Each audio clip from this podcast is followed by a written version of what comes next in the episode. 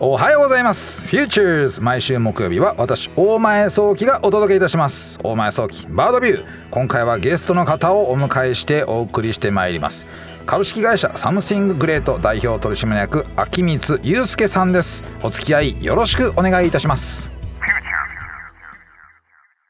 改めまして、フューチャーズ木曜日大前早期バードビュー大前早期です、えー、皆様ね、いかがお過ごしでしょうか、えー、株式会社サムシンググレート代表取締役秋光祐介さん、今日よろしくお願いいたします。はい、よろしくお願いします。どんなことをしている秋光さんなのかというところがまず一番最初ね 重要になってくるわけなんですけど、はい、非常に今回はテーマとしてはこのコロナ禍のねあの新型コロナウイルス感染症の中で、まあ、大きなねテーマになるであろういわゆるこのね外国人のこのインバウンドのその旅行者の方が日本に来るだったりとか逆にそれぞれの国のこの旅行者がどうだったかその海外のビジネスがどうだったかってことを聞きたかったので そういうことをやってるる方に今日お越しいただいたということですね。はい、あのまああの平たく言ってしまうと飲み友達。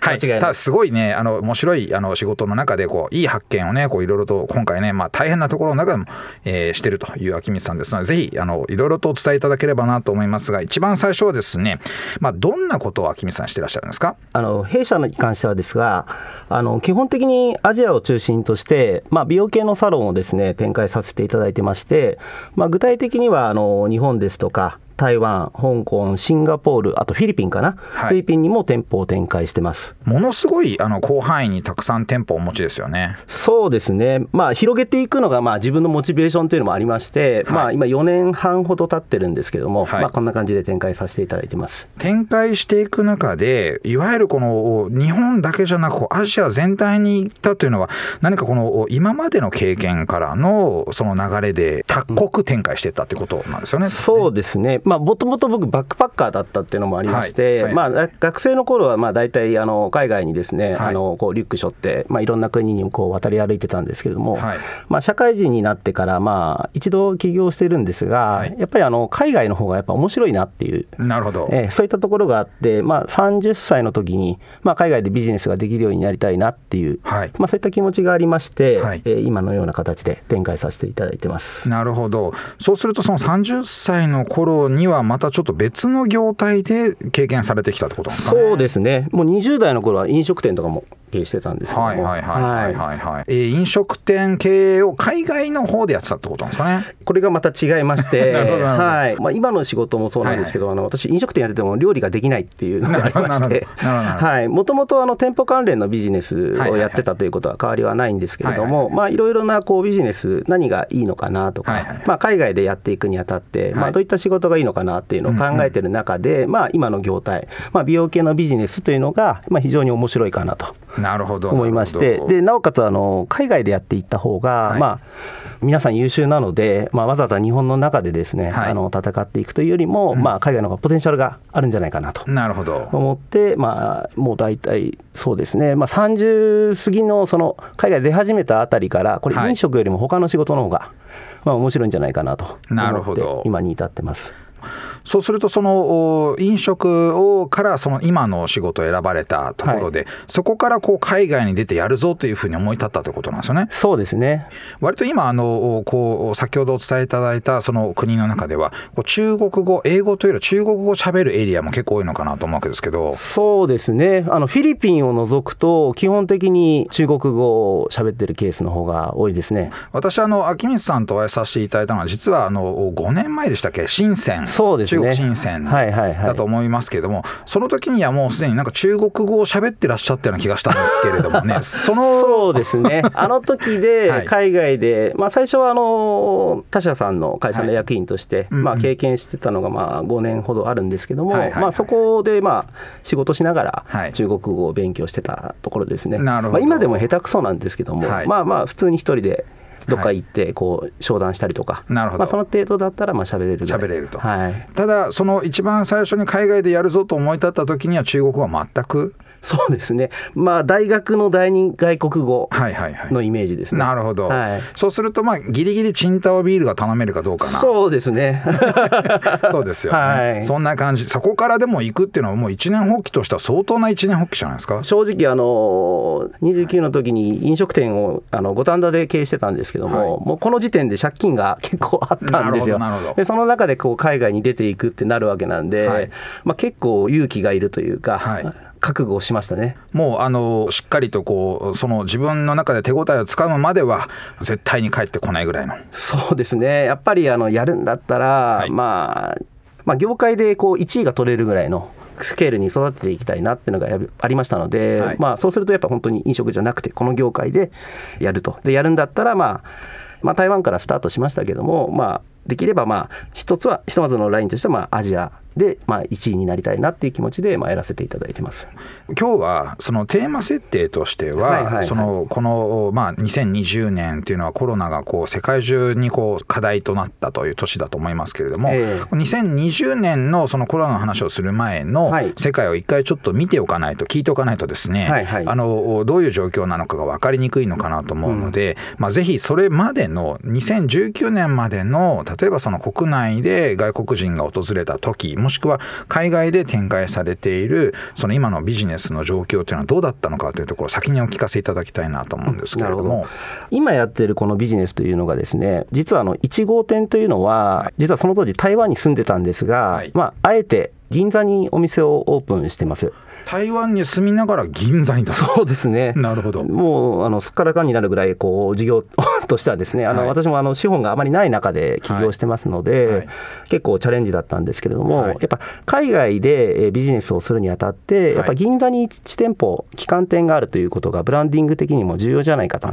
そうなんですねあの海外から見ても日本の銀座というのはもうめちゃくちゃなハイブランドってことそうですねやっぱアジアでどこの国に行っても、はい、まあ、銀座っていうのはまあ大体知ってますね。なるほど。えー、なるほど。渋谷ももちろん有名ですけれども、はい、やっぱり銀座っていうこの名前が、まあ、非常に響きが良かったっていう。なるほど。日本でいうと、まあ、銀座、あの渋谷、秋葉原みたいな。そうですね。はい、で、中でもやっぱ銀座がやっぱりあの高級というようなイメージが。それであえて、えーまあ、その別なところに住みながら日本をスタートに選んだということですよね。そね。はい、その後で、まあ、どのような店舗展開をされていて、まあ、どれぐらいこのうまく、まあ、うまくいったのか、まあ、課題があったのか分かりませんけれども、はい、そのコロナ前までの間でいうとどういう状況だったんでしょうか？そうですね。銀座でまあオープンをしたんですけれども、まあ、当然ですねあのもちろん銀座にオープンするとメインのお客様ってのはやっぱ日本人のお客様になりますよね。ただあの最初からあの海外に持っていくという戦略のもとでやってましたので、うん。はい、まあ、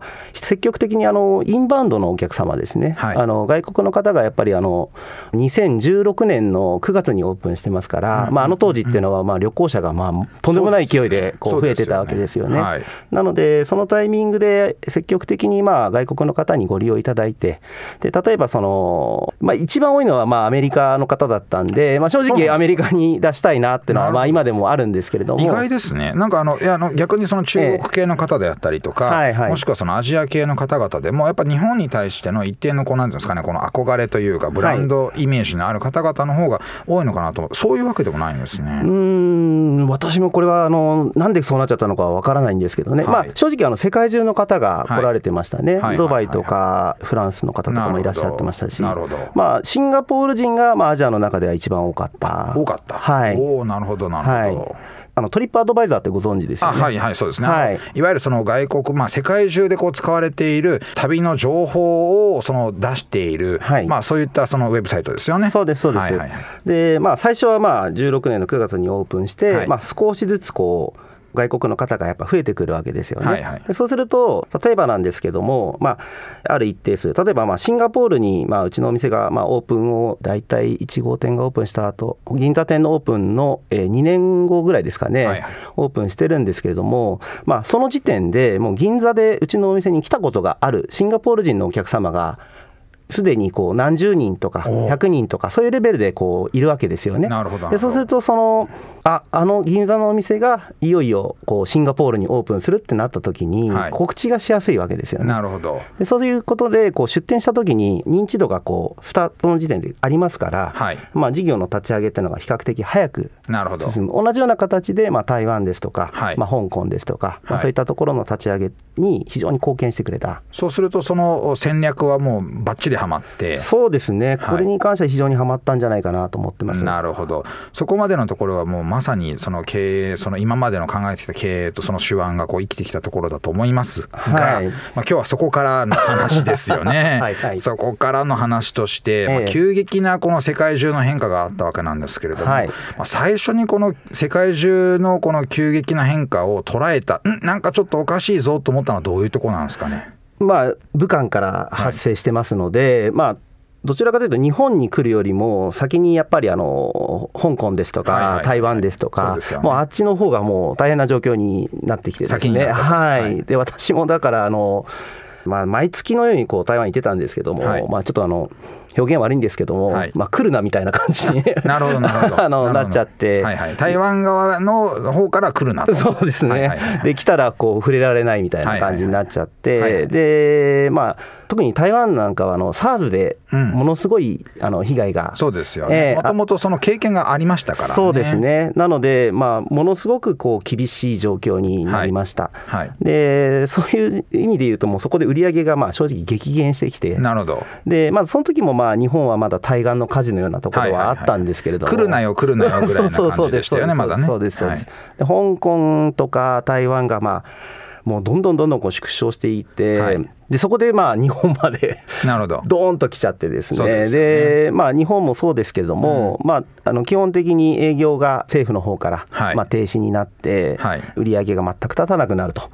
いう状況が、まあ、どうでしょうね、早いところだと2月の頭から、うん、日本だとまあ3月の後半ぐらいからですかね、はいはいはい、なってきたってとこですね。ね。はい、例えば日本の中でそれを経験されて、まあ、要するにその他の外国に行けなかったことがずっと日本の中でそれを経験されてきたということそうですね、私、ぎりぎり海外出られたのは、はい、えっと、3月の1日にフィリピンには行ってるんですけども。なるほど、なるほど、はい。ままたフィリピンもね、このちょっと独特な大統領があの ずっとそのやってらっしゃるので、でね、このいろいろとこう、えね、こう複雑な動きをするケースが。そうですね。私も実は自分の会社がですね、フィリピンにその子会社を持ってるので、そうですね。はい、それでフィリピンの、ね、動きをずっと見てたんですけれども、えー、ちょっとこう難しい国だなと、まあね、あの、うん、どういうふうにね、ラジオの情報として載せてるかわからないんですけど、ね、かなりね、うん、これは悩ましいなと思うことが多かったわけですけどね。はい、3月1日の時点では、感染者が3人しかいなかったんですよ。あフィリピンは、ね、そうです、そうです。はい、で、まああの、フィリピンはまあフランチャイズなので、うんうん、まあ、現地のパートナーさんともいて、はい、まあ、フィリピンは3人しかいないから大丈夫だよって言いながらこう、まあ、ステーキとかをこう あの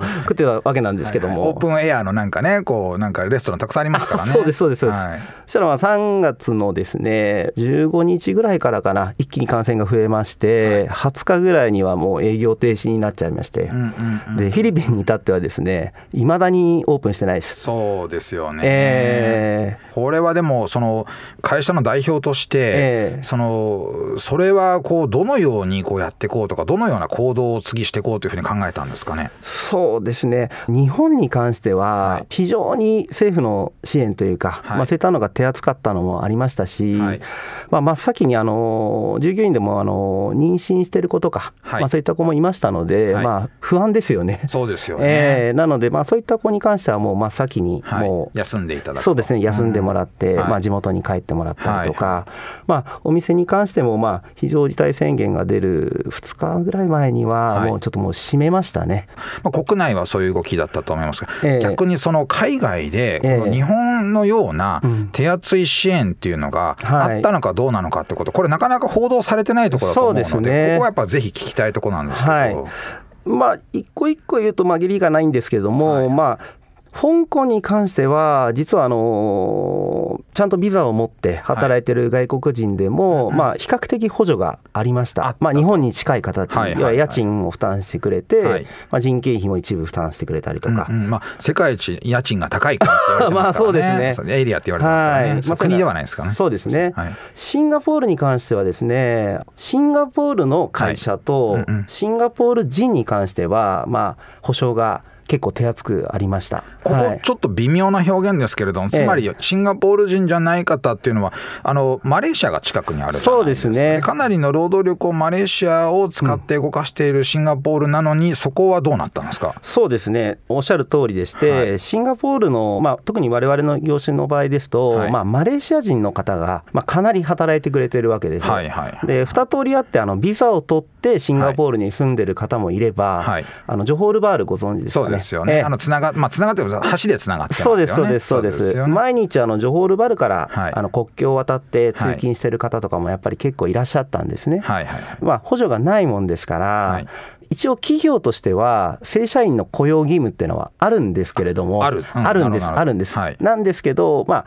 あるけどやっぱりほとんどの会社さんっていうのは、はい、まあレイオフに近いような形を取られてましたね。あのいわゆる一時解雇というか、まあ、解雇というかそういう形を取らざるを得なかったということ、ね、家賃もあそこも高いじゃないですか。ね。はい、はい、で私どものところもシンガポールの場合はあのフランチャイズなんですけど日本人のオーナーさんが経営してますので、はい。うんうん、基本的に補助がないわけです。あそういうことなんですね。オーナーが日本だと補助がない。えーえ。ー、ない、ない、まあ、ちょっとあるかもしれないんですけども、限りなく少なかったんですよね。なるほど、なるほど。はい。ちなみにフィリピンは？フィリピンは そこ笑うとこじゃないですそこ笑うちょっとあの 非常にね難しい難しいところですね。まあ非常に薄かったというか、はいとにかく街には出るな。あのでえっと休めという割になかなか補助もない。そうですね。国の財政的にも厳しいところは当然あると思うんですけれどもね。そうです。いわゆるあの日本的なものはまあなかったという表現のが近いですよね。なるほどあのまあ比較してどうだって話じゃないですけれども、それで言うと日本っていうのは比較的打ち手が早かった方なんですかね。そうですね。あのいろいろでメディアとかでこれがいいのかとか、はい、そういった話が出てましたけれども、うんうん、まあ圧倒的に良かったと思ってます。なるほどなるほど。はい、まああのねやっぱりどうしてもこうまだねあのお金があの来ないとか、うん、そういった問題はあったので、えー、個人の感覚としてはちょっと違う意見というのはあるかもしれませんけれども、はい、まあでも日本私もやっぱりその経営者として見ていて、こう日本っていうのはあの比較的こういった問題が起きた時に、はい、何とかして保護して、うん、国民全体で頑張っていこうというふうな動きっていうのはあの全体で見ると結構いい動きできたんじゃないのかななんていうふうには、うん、全くその通りだと思います。はい思いましたよね。うんお送りしてまいりました「Futures 大前早期バードビュー」いかがでしたでしょうか、えー、今日はですね、えー、秋光さんというですね世界中で、えー、ビジネスをされている私の友人にお越しいただいて世界のねこのコロナがこう影響を与えたというところをお伝えいただいたわけですけれどもやはりね世界全体でこう大きな課題を抱えたというふうなところが見えてきたところだというふうに感じました。またね次週は、えー、これをですねどうしていくのかっていうポストコロナに向かった動き方をちょっと一緒にねこう話していきたいたいというふうに考えております。さて番組のメッセージお待ちしております。OD にある番組フィーチャーズのメールフォームからお送りください。OD では番組情報のほか音声ポッドキャスティングも配信しております。また音声ポッドキャスティングは Spotify でも配信しています。フィーチャーズ大前早期バードビューで検索してみてください。番組 Facebook ページでも情報発信をしております。フィーチャーズ大前早期バードビュー。私とはまた来週お会いしましょう。